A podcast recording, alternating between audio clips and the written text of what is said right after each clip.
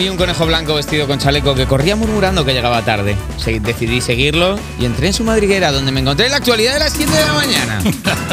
con la compañía de Daniel Piquera. Hola, buenos días, ¿qué tal? Buenos días, Daniel. Plantando un poco a, a Eva Soriano, vamos a El empezar. padrino de la inteligencia artificial de Google dimite para poder avisar de sus peligros. Geoffrey Hinton ha anunciado a su ha renunciado, perdón, a su trabajo en Google para poder hablar libremente de los peligros que tiene la inteligencia artificial. Creía que faltaban unos 30 o 50 años para que fuera más inteligente que algunas personas, pero ya no pienso eso. Ahora pienso que faltan menos. No, no quiero concretar. Además, te asegura que puede sustituir rápidamente a los trabajadores y que muchos lo usarán con malas intenciones. Mira. Como por ejemplo los que la han creado para ejemplo. sacar del dinero tarde o temprano. Mira, pues si una IA va a gobernar eh, el mundo, que lo haga ya y así, antes de, de las municipales, y así nos ahorra ser mesa a la gente. Ojo, es que si me toca ser mesa y luego de repente dice, ah, bueno, ya la mando yo. Digo, eh, mm, golpe de estado. Mira, pues ahora no me apetece a mí. Zaragoza. Zaragoza, contigo estoy hablando. Supera por primera vez a Sevilla en número de habitantes.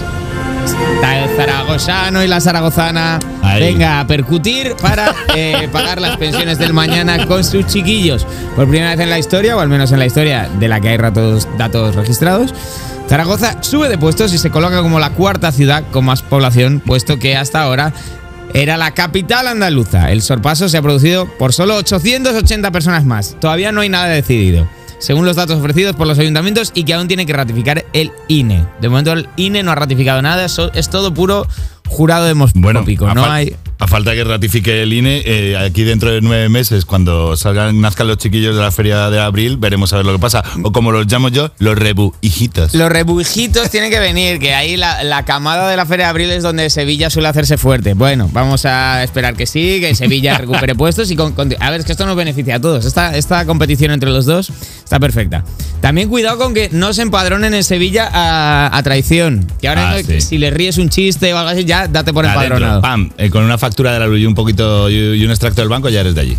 Eh, Leonardo Messi, El viejo Leo. sancionado sin jugar ni entrenar por su escapada a Arabia Saudí. Ni, ni cobrar.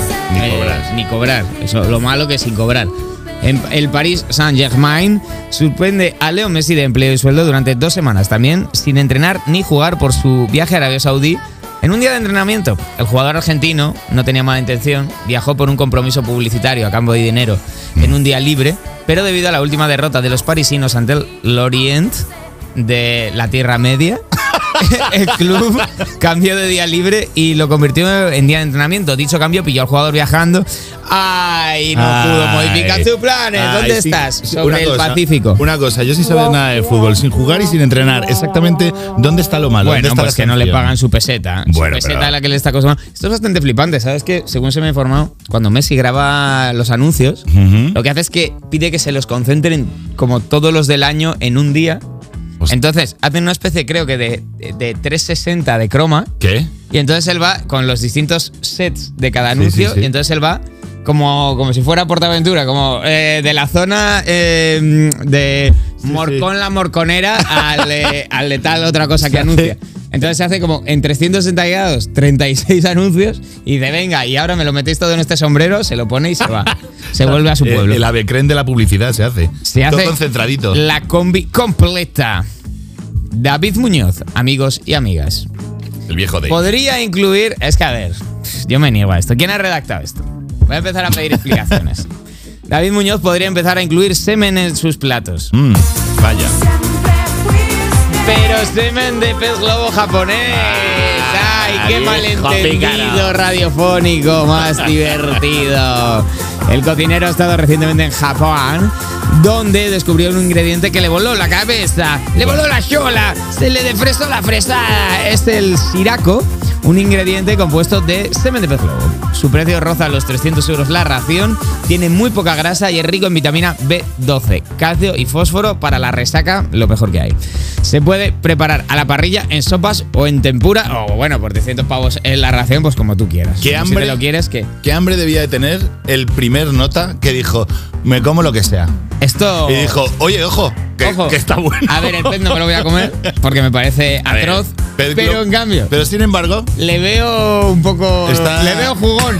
le veo repizcado al pez. Hoy podemos hacer un algo. Y hasta aquí la actualidad de las 7 de la mañana.